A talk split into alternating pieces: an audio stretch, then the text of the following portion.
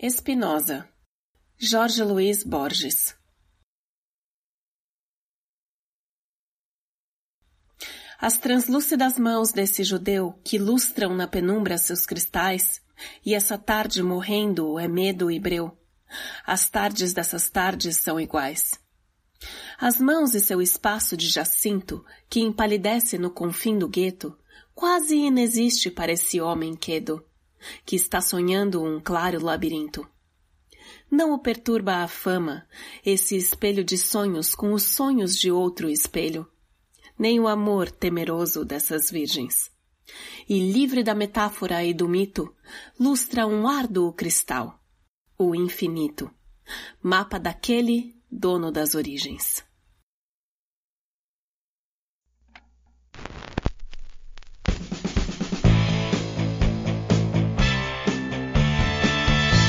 Olá, esse é o podcast Filosofia Pop. Eu sou Burilo Ferraz e aqui comigo está o Marcos Carvalho Lopes. Hoje a gente recebe o professor Homero Santiago, que ele é doutor em filosofia pela Universidade de São Paulo e atualmente ele é professor associado também na Universidade de São Paulo. Esse é o nosso episódio número 69 e hoje falamos sobre Spinoza. Nesse episódio nós temos os poemas Spinoza, de Jorge Luiz Borges, Spinoza, de Machado de Assis, e um trecho do escolho da segunda proposição da terceira parte da Ética de Spinoza, todos interpretados pela atriz Maria Elisa. Nesse mês de junho, nos dias 6, 13 e 27, o Marcos Carvalho Lopes vai ofertar um minicurso sobre filosofia da literatura de Richard Hort, no auditório do Campus dos Malês, na Unilab, em São Francisco do Conde, na Bahia. Quem tiver interesse e estiver aí na região, vai lá dar uma conferida que é de graça e não precisa de inscrição. Nosso amigo e apoiador Felipe Antunes está com um projeto no Benfeitoria, a revista Andanças, para financiar as oficinas educativo-culturais do Auetu pelo Brasil. O endereço é no benfeitoria.com/andanças. Eu quero deixar um aviso aqui que é possível que a gente faça uma pausa no podcast em julho, porque eu faço a edição aqui do programa e eu vou precisar de um tempo para finalizar o meu TCC é, da especialização que eu estou cursando ali na Universidade Federal de Goiás. Isso ainda não está decidido, talvez o Marcos consiga continuar aqui a edição dos episódios, mas eu já deixo aqui avisado é, para você sobre essa possibilidade. Se você gosta do nosso trabalho, você pode ajudar a gente a continuar apoiando o Catarse do Filosofia Pop em catarse.me barra filosofia underline pop a partir de 5 reais por mês. Essa ajuda é muito importante para a gente conseguir manter o programa. Em breve a gente vai criar um grupo lá dos, dos apoiadores para a gente poder trocar algumas ideias. Um dos objetivos desse financiamento é a gente conseguir pagar um editor para ficar mais fácil a gente manter o programa. A gente agradece aqui aos novos apoiadores Bárbara Marques, Fabrício Antônio de Brito, Rafaela Reis e Rafael de Felipe. Faça como eles e apoie o podcast Filosofia Pop para o nosso trabalho poder continuar. Assine o nosso canal no YouTube em youtube.com.br filosofiapop. Siga a gente no Twitter no arroba filosofia pop e curta nossa página no Facebook em facebook.com.br podcast filosofia pop tudo junto. Você também pode mandar um e-mail para a gente no contato arroba filosofiapop.com.br. Você pode também assinar o nosso podcast no seu celular para receber todos os episódios assim que eles forem lançados. Se você não sabe como fazer isso, tem um guia lá no nosso site explicando. O Filosofia Pop é um podcast que aborda a filosofia como parte da cultura. A cada 15 dias, sempre às segundas-feiras, a gente vai estar aqui para continuar essa conversa com vocês. Vamos então para nossa conversa sobre o Spinoza. Spinoza, Machado de Assis. Gosto de ver-te grave e solitário, sob o fumo de esquálida candeia. Nas mãos, a ferramenta de operário e na cabeça a coruscante ideia. E enquanto o pensamento delineia uma filosofia, o pão diário a tua mão a labutar granjeia, e achas na independência o teu salário. Soem cá fora agitações e lutas, sibile o bafo aspérrimo do inverno. Tu trabalhas, tu pensas, e executas.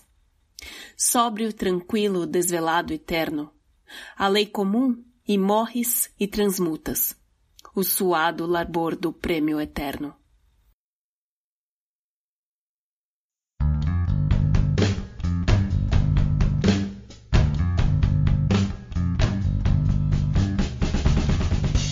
É, bom, hoje a gente recebe direto de São Paulo o professor Homero Santiago, que é doutor em filosofia pela Universidade de São Paulo e atualmente professor associado da, também da Universidade de São Paulo e é membro do corpo editorial da revista Conatos, é revisor de periódico da Cadernos de Ética e Filosofia Política, é revisor de, de periódicos do Cadernos Espinosanos, e membro do corpo editorial da revista Exagium, é, colaborador da, da Autêntica Editora e membro do corpo editorial da Jornal e Crítico de História de Leide. É, bom, quero agradecer aqui a presença do professor. E a nossa conversa de hoje vai ser sobre o Spinoza. E gostaria já de começar perguntando para o professor Homero é, quem foi Spinoza? Spinoza é Baruch de Spinoza, Bento de Spinoza, Benedictus de Spinoza. Esses três nomes, ou melhor, esses três pré-nomes, é, e o filósofo usou todos eles, é, já nos servem de introdução pelo seguinte: Bento, porque Spinoza foi filho de portugueses. Ah, os pais de Spinoza eram portugueses que judeus fugiram de Portugal e, passando por Itália, Alemanha, França, chegaram em Amsterdã, na Holanda, e se assentaram lá na comunidade judaica de Amsterdã. Por isso também Baruch, todo judeu tinha um nome judeu, ao lado de outros nomes. Na época as pessoas usavam vários nomes, sem problemas. Então Baruch era um nome judeu de Spinoza. E finalmente Benedictus, que é o nome latino de Spinoza, que é o nome que ele adota a partir do momento que ele começa a publicar suas obras filosóficas, que é o nome latino, lembrando que o latim é a língua literária, filosófica, científica da época. Resumindo isso tudo, Bento de Spinoza, ou Baruch, ou Benedicto Spinoza, nasceu em 1632, em Amsterdã, no seio da comunidade judaica da cidade. Em 1653, ele foi excomungado pela sua própria comunidade, passa a habitar em várias cidades no entorno de Amsterdã, quer dizer, a Holanda é muito pequena, tudo é em torno de Amsterdã, e morre em 1677. Basicamente é isso. É, Boa noite, professor Homero. Obrigado por ter aceitado o convite. É, vamos lá, vamos começar a falar sobre a filosofia do, do Spinoza. O Hegel dizia que não se poderia ser filósofo sem antes ser seguidor de Spinoza. Para Spinoza, o que significa filosofar? O que seria o amor à sabedoria para Spinoza? Então, o, é, é, difícil, porque o, o Hegel é muito esperto, né? Porque o Hegel diz que ninguém pode ser filósofo sem começar por Spinoza mas a gente sabe que para o Hegel o início é sempre aquilo que tem que ser superado.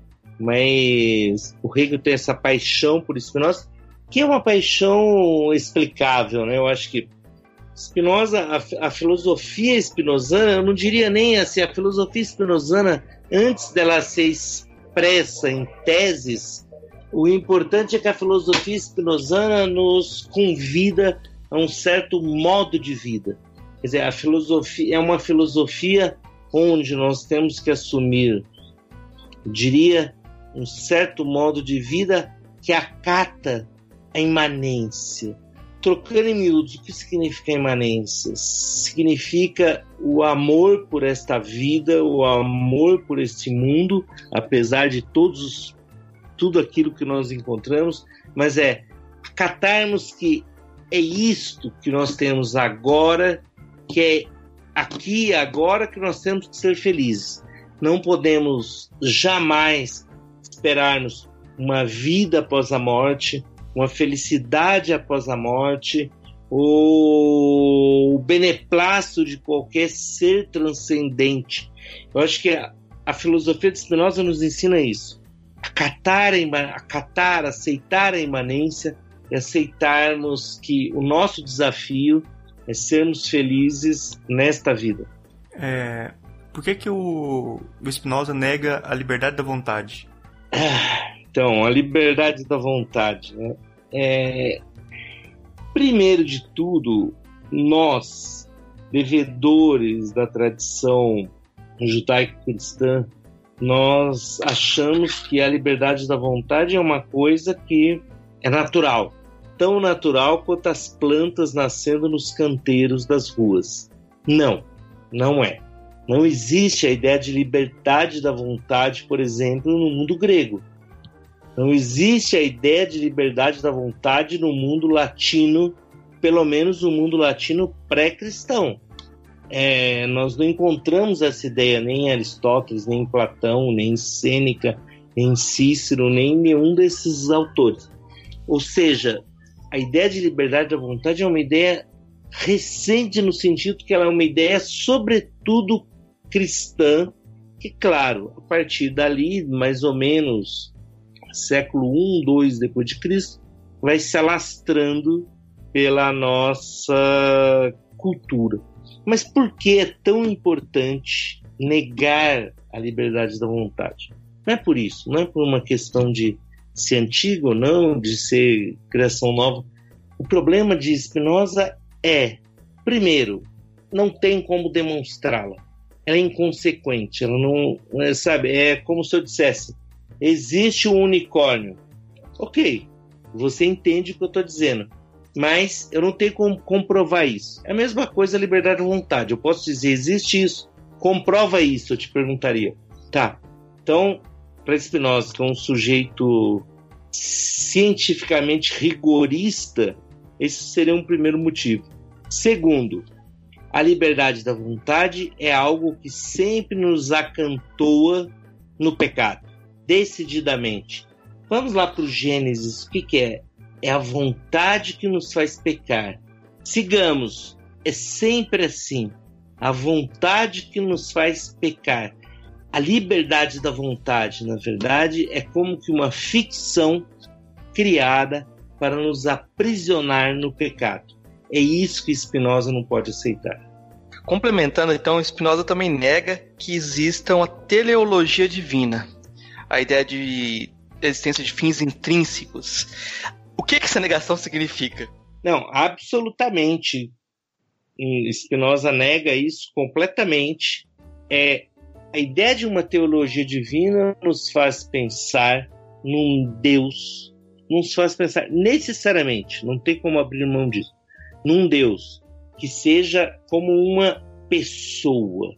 Isso é muito importante, porque Spinoza nos diz naturalmente os seres humanos se creem agindo sempre segundo fins, segundo telos, né? Pro, no caso dos seres humanos, nenhum problema, porque é assim mesmo, a nossa experiência, se eu levanto essa mão agora, eu quero levantá-la, eu tenho um fim para isso. Porém, Spinoza continua, a partir daí nós projetamos isso em Deus, e nós pensamos que Deus é um ser como nós, portanto, um ser dotado de vontades, de paixões, de afetos, de quereres e que, portanto, age com fins. Então, Deus cria Adão com um determinado fim. Deus cria Jacó com um determinado fim. Ora, diz Spinoza. Não, isso não. Deus, aí nós teremos que discutir o que é o Deus de Spinoza, né? Deus não é uma pessoa, Deus não é um ser humano.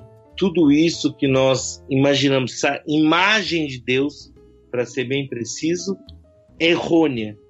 Quer dizer, Deus é o que Spinoza vai chamar a substância única ou a natureza.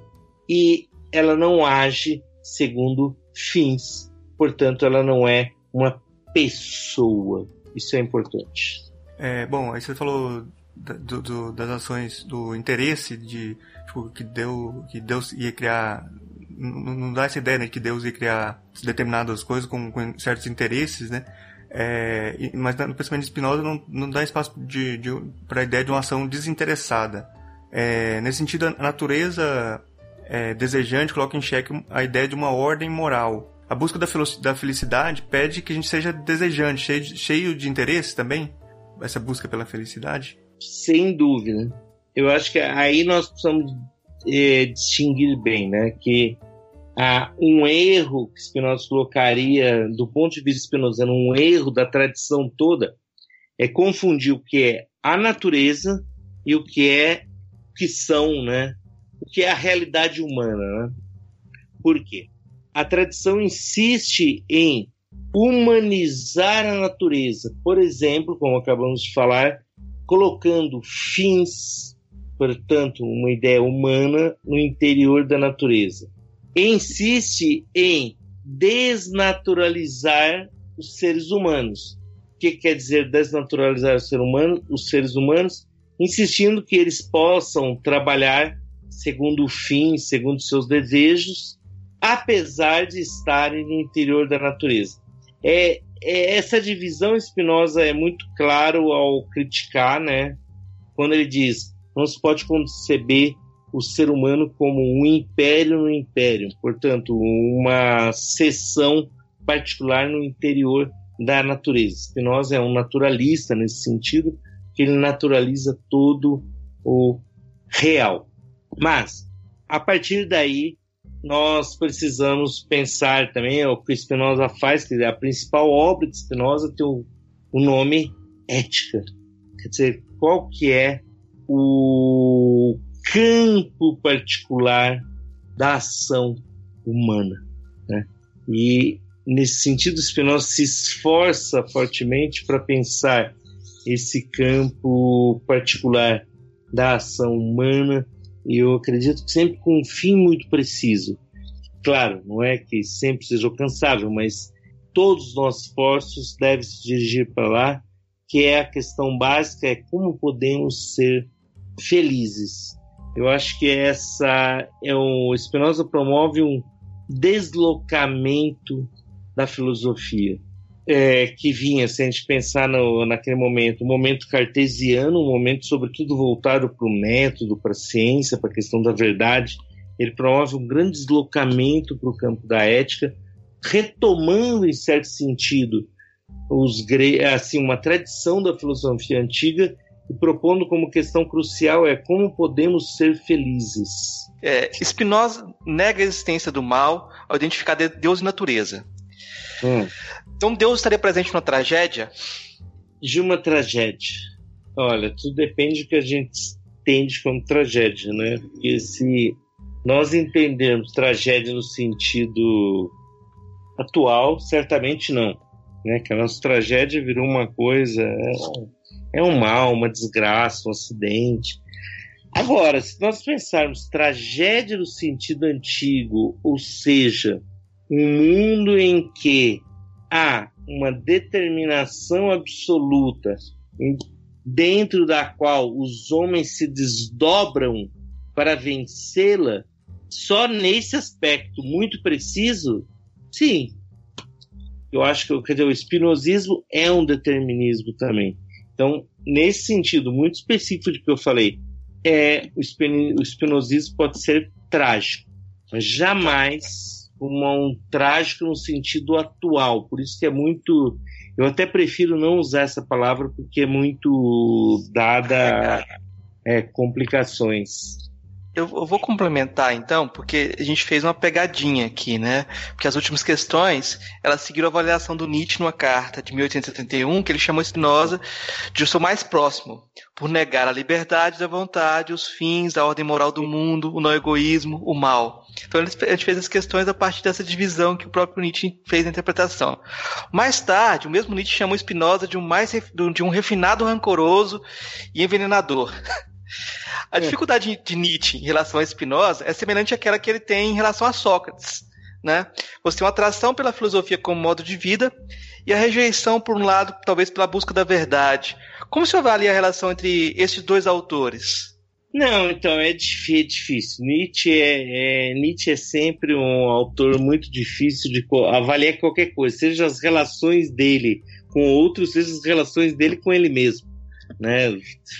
Vocês vão encontrar vários estudos mostrando que tem nega, contradições entre o próprio Nietzsche.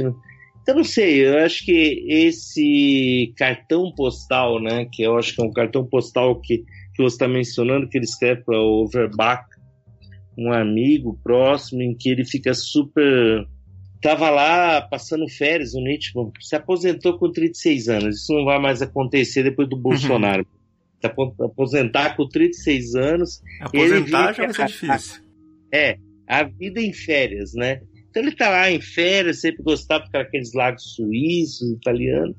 Ele fala para o Overbach, puta que pariu, tô lendo aqui alguma coisa e Spinoza é maravilhoso. É um, bom, é aquela coisa do Nietzsche, né? Tem uma, mas indo ao ponto. Então, eu acho, é, primeiro, é muito difícil fazer qualquer aproximação, porque eu acho que são estilos de filosofia extremamente diferentes, por um lado, que é, impedem qualquer aproximação simples. Por outro lado, eu acho que são dois autores preciosos e cuja aproximação depende menos deles do que dos leitores. Aproximá-los no sentido do quê? De uma perspectiva da imanência. Então, o que que Nietzsche se encontra com Spinoza?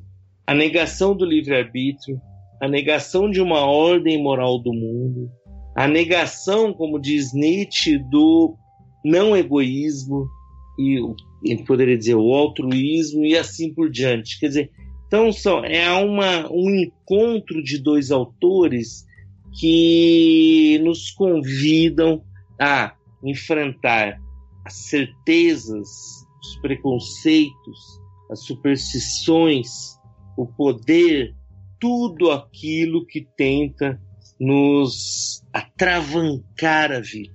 É, dois autores que eu me permito lembrar um pouquinho o Deleuze, que realizam aquilo que o Deleuze dizia no livro dele sobre Nietzsche, é o ideal maior da filosofia, é o objetivo maior da filosofia, ou seja, ou seja, combater as besteiras que nos impedem de viver. É, bom, só voltando aqui falando que você falou um pouco sobre o, o, como Spinoza é, define, fala, fala, sobre Deus, ele não era um ateu, né? Ele era uma pessoa que acreditava em Deus, tinha sua, sua crença.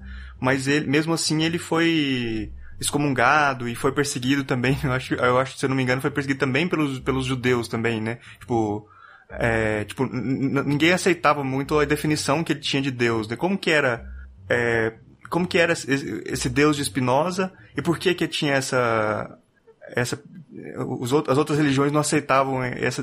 Por que, que incomodava tanto? Não, não. Assim, eu sempre, você falar essa crença, eu sempre gosto de lembrar uma. A Mariana Chauí, quando ela lançou o primeiro volume de A Nervura do Real, no começo da década de 90, né? Ela foi ao Jô Soares, programa do Jô Soares, aquele Joe 11 e meia, meia-noite e meia, não me recordo bem. E aí, em algum momento, ele pergunta para ela: Marilena, fala a verdade, você acredita em Deus? E ela responde: Eu compreendo Deus.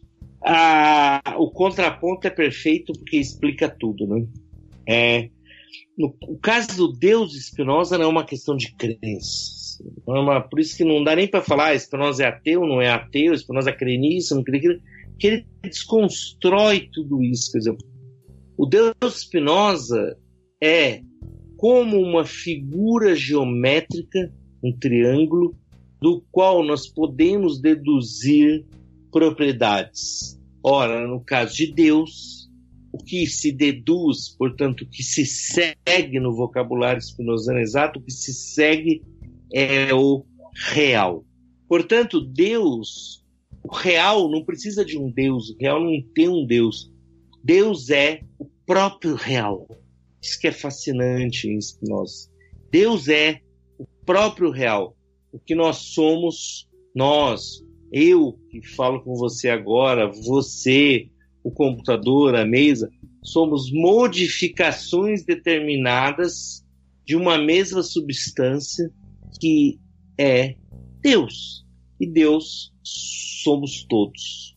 Então, esse é, é quer dizer, Spinoza, a, a, dificuldade de falar que Spinoza é ateu, não é ateu e por aí adiante, é isso. O, o Deus Spinoza é uma coisa completamente diferente. É, a gente vai. Tem algumas questões que são mais políticas, mas eu acho que tem que voltar para a questão ética fundamental que você colocou. O que, que é a felicidade para Spinoza? difícil questão, que é a felicidade para Spinoza. Por quê? É muito preciso Spinoza ao definir o que é a alegria. O que é a alegria? É a passagem, ele diz, de uma perfeição menor a uma perfeição maior. E perfeição, ou firmeza, ou força, ou potência, nesse sentido, né? Eu diria assim que é algo como uma afirmação, uma energia de vida. Então, quer dizer, nós sentimos, qualquer um sente, acordamos de manhã, podemos estar mais fracos, quer dizer, você não tem aquele ânimo, ao meio-dia, bom, meio-dia não, que é hora do almoço, mas às 5 da tarde você tem um ânimo, nós nos sentimos mais fortes.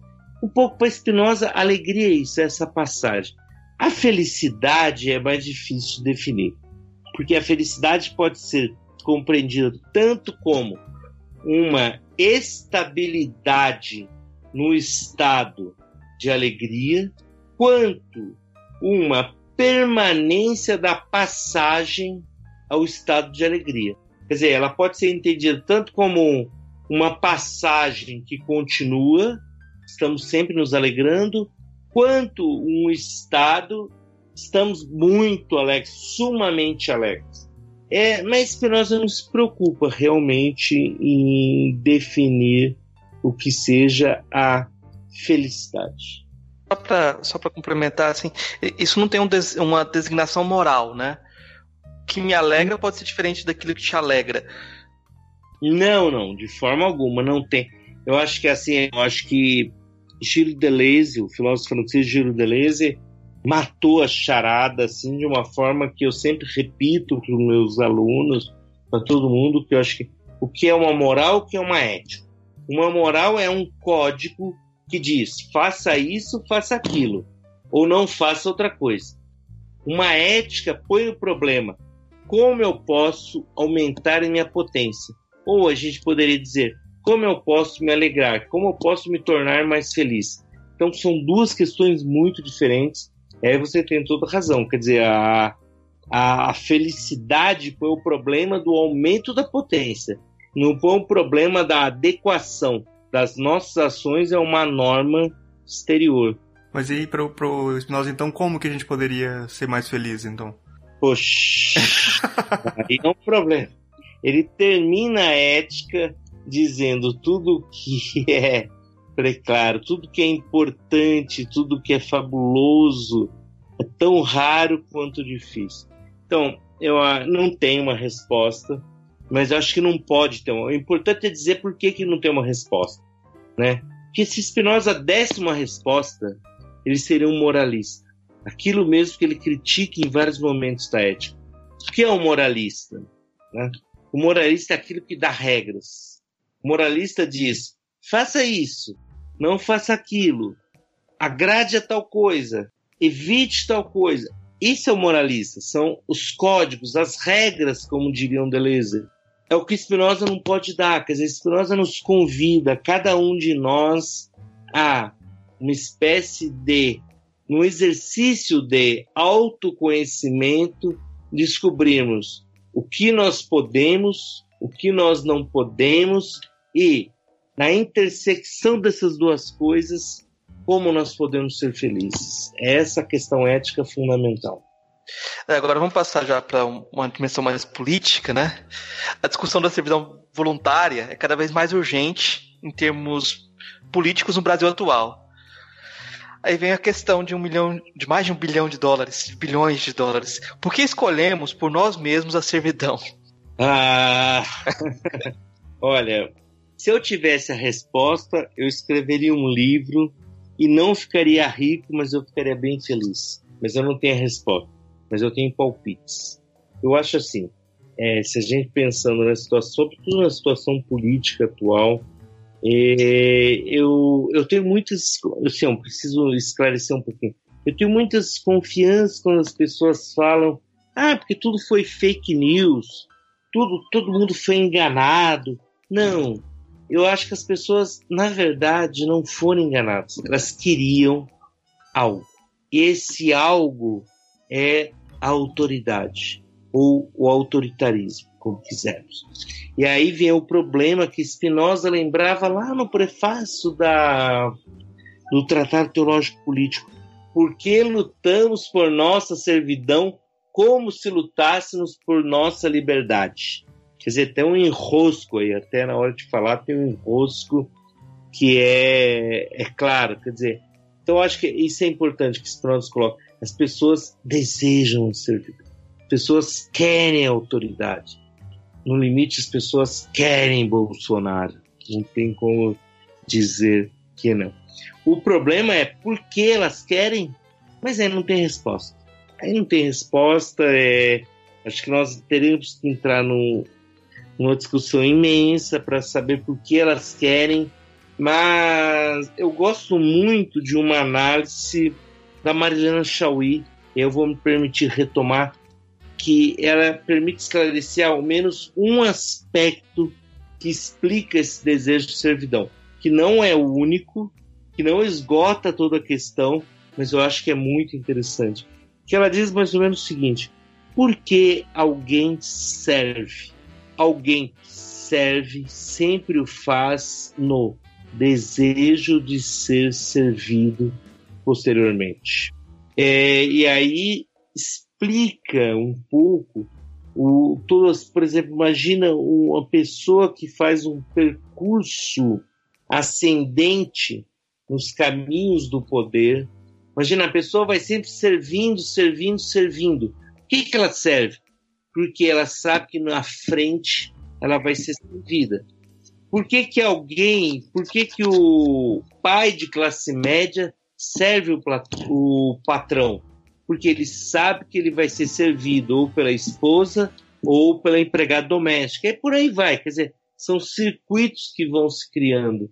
Então, eu acho que essa questão é fulcral, não tenho a menor dúvida, mas é muito difícil e só fiz uma sugestão. É, pensando assim numa sociedade, por exemplo, é, que é muito desigual e que você tem muito pouca mobilidade social, tipo, em geral, quem, quem serve vai continuar servindo, né? Continua fazendo sentido isso? Tipo, então, é a sociedade, você está falando da sociedade brasileira. É, mas então, justamente nela faz sentido. Porque, é, olha, a gente sabe, por exemplo, você tem a, a sociedade normalmente, quer dizer, na sociedade que nós vivemos, como dizia, diria o Marx, né? Sociedades em que impera um modo de produção capitalista, blá, blá, blá, blá, a ideia de que todos podem ser é, grandes, todos podem ser ricos, todos podem ganhar muito dinheiro e assim por diante. Claro que nem todo mundo ganha. Até porque se todo mundo ganhasse, se essa profecia fosse assim autorrealizável e generalizada, não existiria o próprio capitalismo. Então, quer dizer, ela tem que trabalhar com grupos, com números particulares. Mas é aí que vem uma espécie de atração. Você pode, você humilha o seu outro, você humilha seu colega, o seu amigo, o, vamos dizer assim, aquele que humilha a empregada doméstica e se submete ao patrão. É claro que ele tem um ele pensa num momento em que ele vai substituir o patrão. Naturalmente não é empregada doméstica. Isso vai acontecer sempre? Não. Mas é o que, para usar uma palavra antiga, mas é a ideologia que põe o sistema para funcionar. Quer dizer, é a, a ideia geral, generalizada, que percorre as nossas vidas, nossas vivências, as nossas experiências, que põe as coisas funcionando. É mais complicado do que eu falei, é verdade, mas, mas eu diria por aí. Eu vou, vou, lembrar dois autores que conversaram com a gente. Um conversou com a gente, que é o Rony Silveira. A gente conversou com ele há um tempo atrás. Ele fez uma profecia é, ele dizia que o brasileiro já estava cansado da democracia, que o brasileiro gosta das coisas que se resolvam com gestos rápidos, bruscos, né? É, e outra que eu acho interessante é o Bajonas Teixeira Júnior, que diz que é, o humanismo português é baseado na diferença, no patriarcado, né? Na relação de poder de pai para o filho, né? E a gente pode dizer que tem um, um, um sentimento autoritário da ditadura que está presente entre nós ainda a cultura da democrática, talvez o um modo de vida, é, tem que ser cultivado. Mas a questão que seria, será que a democracia está em contradição com os costumes políticos dos cidadãos no Brasil? Então, vamos lá. Olha, primeiro, eu. Eu, eu não gosto de pensar em termos assim de o brasileiro, é, os nossos costumes. Eu acho.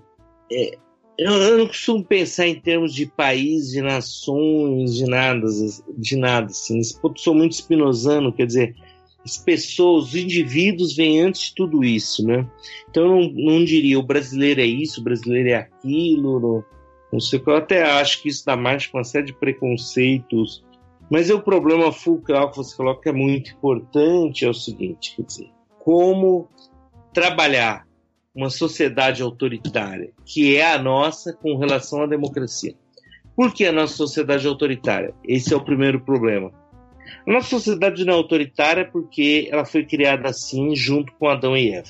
Quer dizer, há um processo de descoberta ou achamento do país, um processo de colonização e de organização institucional que foi se dando no país, que produziu uma sociedade extremamente autoritária. Isso eu acho que é um fato mais ou menos consensual que nós podemos encontrar quase todos os autores, né? A questão é que se faz a partir daí, aí os autores divergem, né? Bom, o que é uma sociedade democrática? É isso que nós precisamos pensar também. É uma sociedade, eu diria, uma sociedade onde se conhecem dois aspectos. Primeiro, o poder não pode conhecer uma divisão, o que eu costumo chamar divisão representativa do poder ou da política, que é o termo, claro, que é uma imitação da ideia de divisão do trabalho, né? Uma divisão representativa da política, que é o seguinte: existem pessoas que podem fazer política e pessoas que não podem fazer política. Digamos, os deputados eleitos podem fazer política, os sindicatos não podem fazer política, as pessoas comuns não podem fazer política, os prédios não podem fazer, e assim por diante. Não, política tem que se espraiar pelo todo da sociedade. Esse é o primeiro aspecto. Segundo aspecto, não se pode permitir que a política se torne. Que eu vou usar uma distinção do filósofo italiano Antonio Negri, né? Então ele fala assim: o poder constituído e o poder constituinte. O poder constituinte é aquele que cria, é aquele que alarga os espaços da ação. O poder constituído é sempre um momento de parada desse alargamento, um momento de parada dessa ação.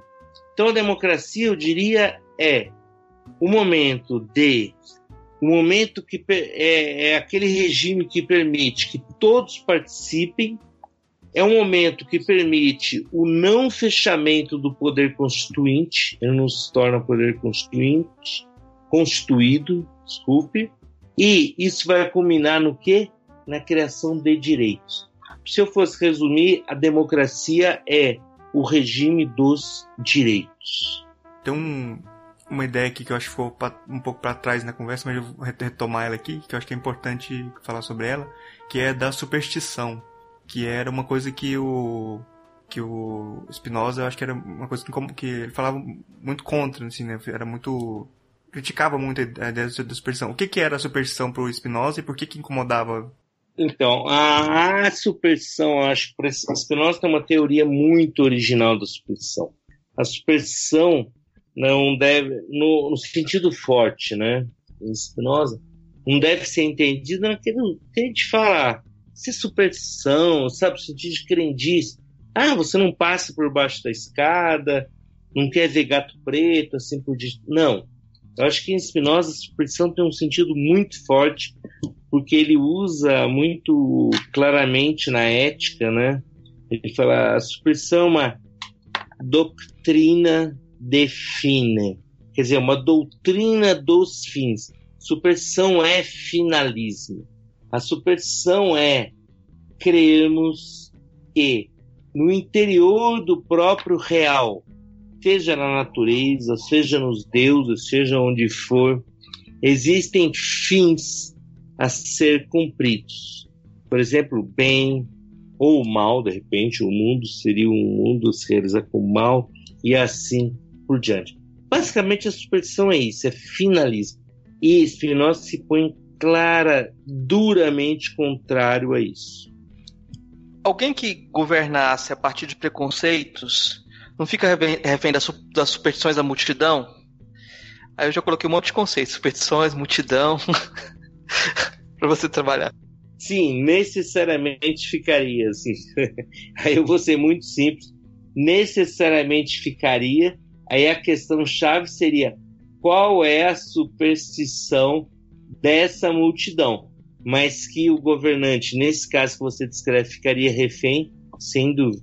É, então, vamos para o outro lado, que eu acho que a tradição muito mais forte é a tradição judaica, em relação à forma de vida dele, ah, né? É, assim, então, é, o Benjamin Moser, que é um. Agora eu vou fazer uma pergunta também que você acha que você tem todo o direito de. Porque é só uma curiosidade. O Benjamin Moser fala da relação da, da Clarice Lispector com Spinoza, né? Ele destaca como a Clarice Lispector tem essa uh, tem uma aproximação com, com o pensamento de Spinoza, que ela estudou, até se aproximou e tal. A academia tem, tem estudado a Clarice Lispector, os aspectos de aproximação sim, com Spinoza? Sim, sim. Eu, eu não posso dizer nada, porque eu não sei nada.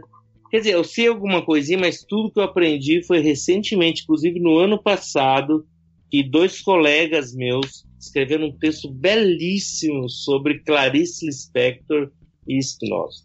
Sim, que é o Luiz César Oliva e o Henrique Pichanato. Fizeram um texto muito bonito sobre Clarice Lispector e Spinoza em particular em Perto do Coração Selvagem, que eu acho que é o momento em que Spinoza mais aparece. Então, enfim, a academia tem estudado e eu não saberia dizer, porque de fato o pouco que eu conheço eu só reproduziria esses, esses autores, né? Então vocês convidem esses autores para falar. Acho que seria bem mais interessante. Acho que eu vou aproveitar a presença do Homero para perguntar sobre a presença do Spinoza é, na academia brasileira, de modo geral. A gente tem a grande filósofa brasileira Marlene Chauí, mas tem todo um pensamento de político ligado a, a Spinoza. Como que você vê a presença de Spinoza hoje na academia brasileira? Olha, é uma coisa, nem diria só na academia brasileira, mas na academia mundial. Talvez, ou pelo menos assim, América Latina e Europa. Os Estados Unidos, no campo da filosofia, é uma coisa bem muito particular, né? É, ele é mais voltado para a lógica, para a filosofia da ciência. Pra... Mas, assim, o Spinoza, a gente pensar a tradição, o Spinoza no século XX, a primeira metade, Spinoza é nada, é só um cartesiano a mais. Spinoza faz um, um, tem um ressurgimento fulguroso em 1968 de maneira muito significativa, que é quando se publicam os livros de Deleuze e de Mar Marcel Guerroux. E a partir daí, Spinoza realmente se tornou uma onda, se tornou uma moda quase. Olha, eu diria assim, no, hoje no Brasil, a quantidade de estudos sobre Spinoza, pesquisas sobre Spinoza que nós temos é muito grande. Por quê? Eu acho que a grande questão é por quê? Por que, que nós não temos o mesmo número de pesquisas sobre Descartes? Aí vem a coisa, o lado fascinante da história, né? É, Spinoza, de alguma maneira, é um autor do século XVII que consegue falar diretamente a nós. Dizer, um artista, eu conheço, por exemplo, alunos que fazem. Conheço um aluno que fez artes plásticas, que vai lá ler Spinoza e tenta pôr Spinoza para e consegue Spinoza discutir com as artes. Spinoza discute com a literatura. Spinoza discute, claro, com a filosofia, eu nem estou insistindo, mas discute com a filosofia, óbvio, com as ciências sociais e assim por diante. Quer dizer, tem algo no Spinoza que é poderoso. Esse é o poder de se espraiar por todos os tempos, para lá dos tempos, e conseguir inspirar pessoas em qualquer tempo. Isso é muito fascinante no Spinoza. Então, por isso que eu digo que não existe. Então, é uma, existe uma moda Spinoza no bom sentido, né? É, eu, eu até diria assim que eu, eu estudo, estudei o Richard Hort, e o Richard Hort trabalha com Spinoza, curiosamente no artigo, rebatendo o Daniel Dennett, pensando questões de filosofia da mente e pegando a relação que o, que o Spinoza faz entre é, a mente e a matéria, né? É, é muito Sim, curioso. É, é claro, não, o Hort, ele, claro, ele tem toda. Ele é muito. Até um, bom, eu conheço muito pouco essas coisas, mas eu acho que o Hort tem muito mais propriedade para se, se, apropriar do Spinoza, sobretudo para pôr contra o Dennett, né? Que é um. É, é bom, eu não vou entrar nesses assuntos, porque desculpe, eu não. Não, não domino. É só para jogar o Spinoza também em outras, outros lugares, né? Só para falar que ele também está usando, sendo usado em outros lugares.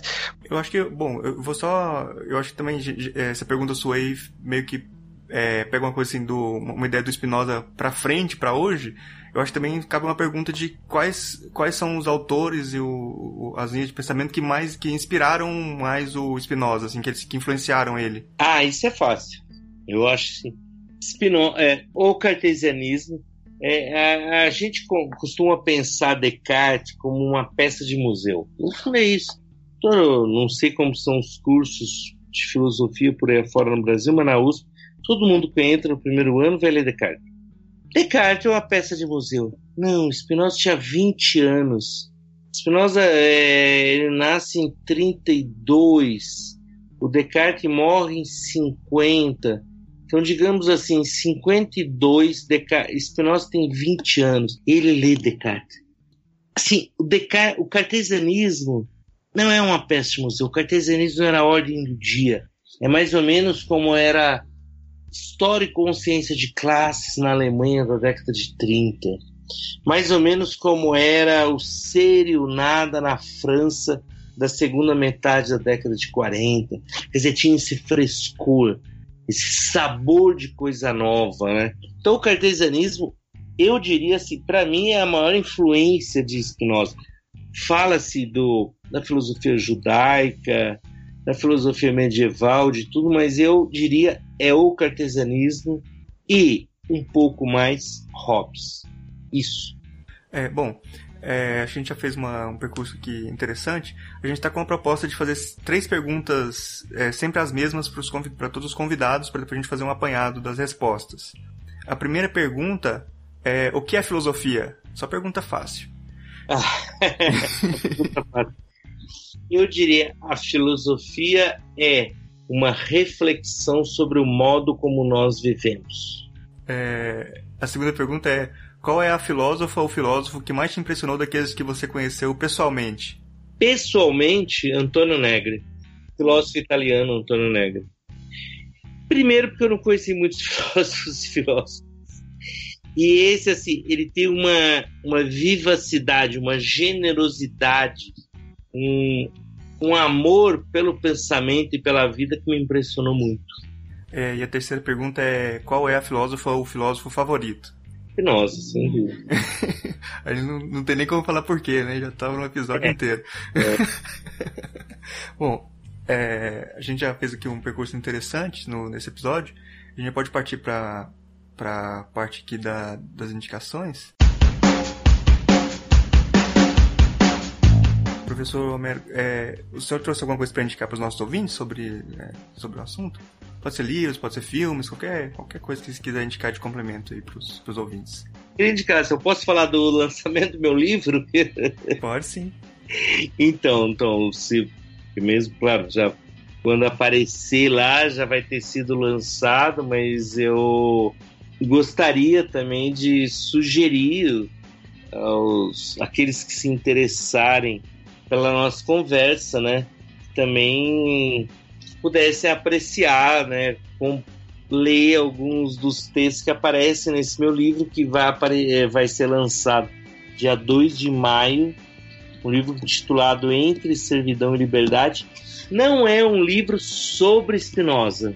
Eu diria que é um livro espinosano, porque é um livro que, a partir de Spinoza, tenta pensar uma série de autores, uma série de eventos como Polícia, Estado, Bolsa Família, a partir de um ponto de vista espinosano. Indicação de livro, quem quiser, eu acho que o livro mais espinosano que eu conheço é O Faz Tudo, de Bernard Malamute. Eu estou escrevendo um texto, inclusive, sobre esse romance e, e é um texto, é um romance fantástico, assim. No, no... eu falo sobre o romance também. Mas ah, daí uma entrevista. É, Marcos, você trouxe alguma indicação? Tá, então eu já, eu já citei um filme que é uma indicação de um, de um filme, chama Amarelo Manga, e tem uma palestra no, no, na internet, quem for procurar no YouTube, uma palestra do professor Homero Santiago, em que ele fala desse filme, faz a ligação ali dentro da, do contexto, ele fala um pouquinho desse filme. Eu vou indicar, tem um tem um documentário, não sei como os especialistas avaliam, que é um documentário não, uma biografia, né? Spinoza, o apóstolo da razão, né? Ah, biografia bem. Como é que você vê essa biografia? É um filme muito bem feito e uma boa introdução, Espinosa, uma boa apresentação. Eu não gosto do título, ok, mas ah. o filme eu acho.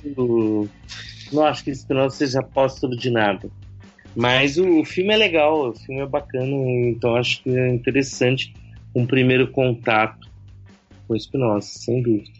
Não, porque eu só estou lembrando agora, estão pedindo indicações, ouçam sobre todas as coisas do Chico Buarque é o anti-deus de Spinoza, que seriam são problemas, perguntas espinosanas são colocadas lá. Será que o Deus que criou todo esse mundo é tão cruel? Fez os vales onde jorram a água e o mel, mas esses vales são apenas de Deus. são perguntas espinosanas. Eu acho que é uma música de um teor ontológico interessante.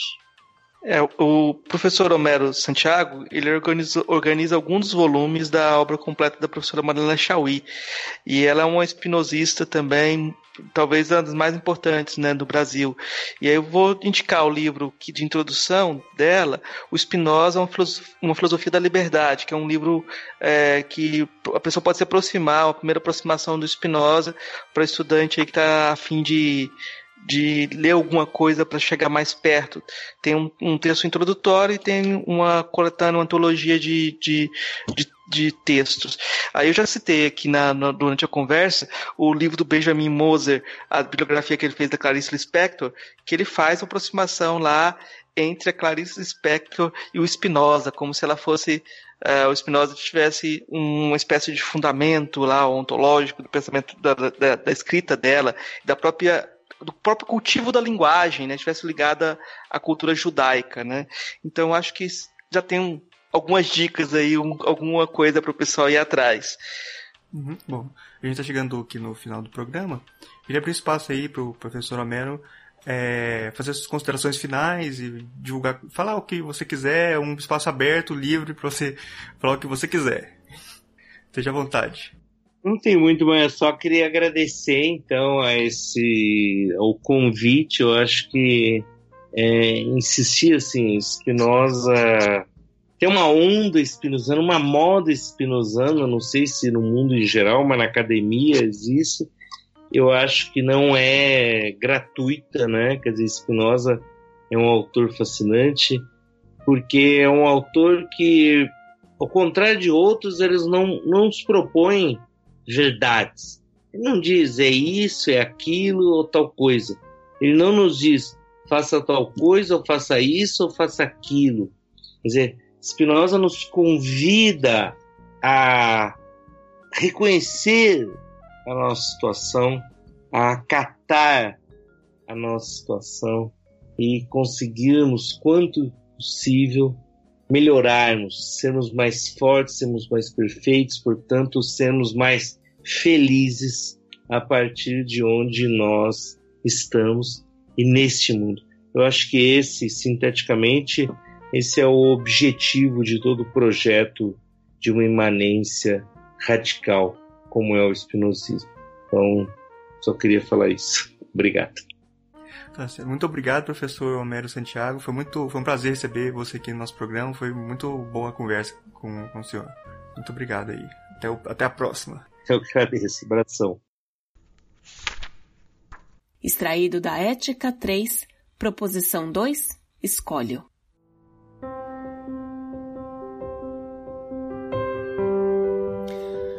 Que diz respeito ao segundo ponto, certamente que a sorte da humanidade seria muito mais feliz se estivesse igualmente na potência do homem, tanto falar quanto se calar. Mas a experiência ensina suficiente e superabundantemente que nada está menos no poder dos homens do que a sua língua, e que não há nada que eles possam fazer menos do que governar os seus apetites. Daí, resulta que a maioria julga que a nossa liberdade de ação existe apenas em relação às coisas que aspiramos debilmente. Pois o apetite por essas coisas pode ser facilmente contrariado pela recordação de qualquer outra coisa que nos recordemos muitas vezes. Enquanto julgam que de modo algum somos livres quando se trata de coisas que aspiramos com um afeto violento que não pode ser acalmado pela recordação de outra coisa. Todavia, se eles não soubessem por experiência que muitas vezes lamentamos as nossas ações e que, frequentemente, quando somos dominados por afetos contrários, vemos o melhor e fazemos o pior, nada os impediria de crer que todas as nossas ações são livres. É assim que uma criancinha julga apetecer livremente o leite. O menino irritado, a vingança. E o medroso, a fuga. Um homem embriagado julga também que é por uma livre decisão da alma que conta aquilo que, mais tarde, em estado de sobriedade, preferiria ter calado. Do mesmo modo, o homem delirante, a mulher tagarela e a criança, numerosos outros do mesmo gênero, julgam falar em virtude da livre decisão da alma, enquanto que, todavia, são impotentes para reter o impulso de falar. A experiência faz ver, portanto, tão claramente quanto a razão, que os homens se julgam livres apenas porque são conscientes de suas ações e ignorantes das causas pelas quais são determinados. E além disso, que as decisões da alma nada mais são do que os próprios apetites e, por conseguinte, variam conforme as variáveis disposições do corpo. Cada um, com efeito, governa tudo segundo seu próprio afeto, e além disso, aqueles que são dominados por afetos contrários não sabem o que querem. Finalmente, aqueles que não têm afetos são impelidos de um lado e de outro pelo mais leve motivo. Tudo isso mostra, sem dúvida, claramente que, quer a decisão, quer o apetite da alma e a determinação do corpo, são, de sua natureza, coisas simultâneas, ou antes, são uma só, e mesma coisa que chamamos decisão quando é considerada sob o atributo do pensamento e explicada por ele.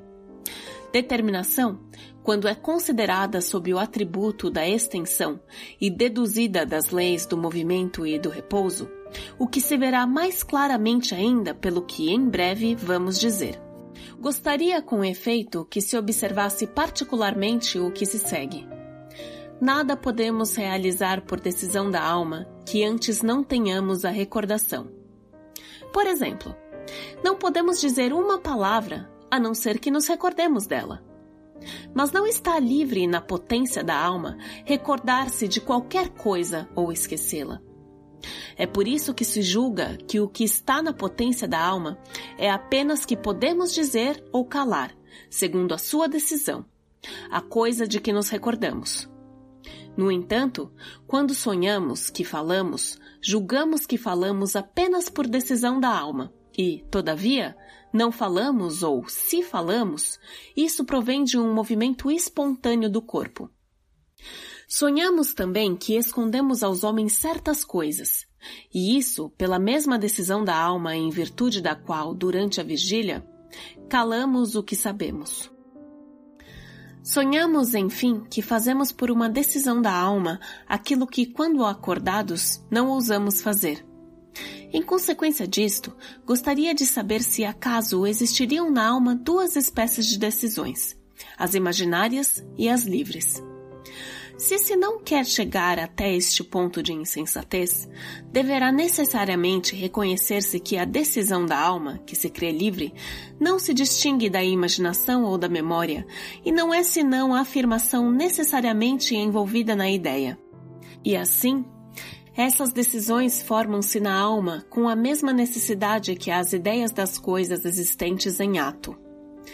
Aqueles, portanto, que julgam que é em virtude de uma decisão livre da alma que falam, se calam ou fazem seja o que for, sonham de olhos abertos.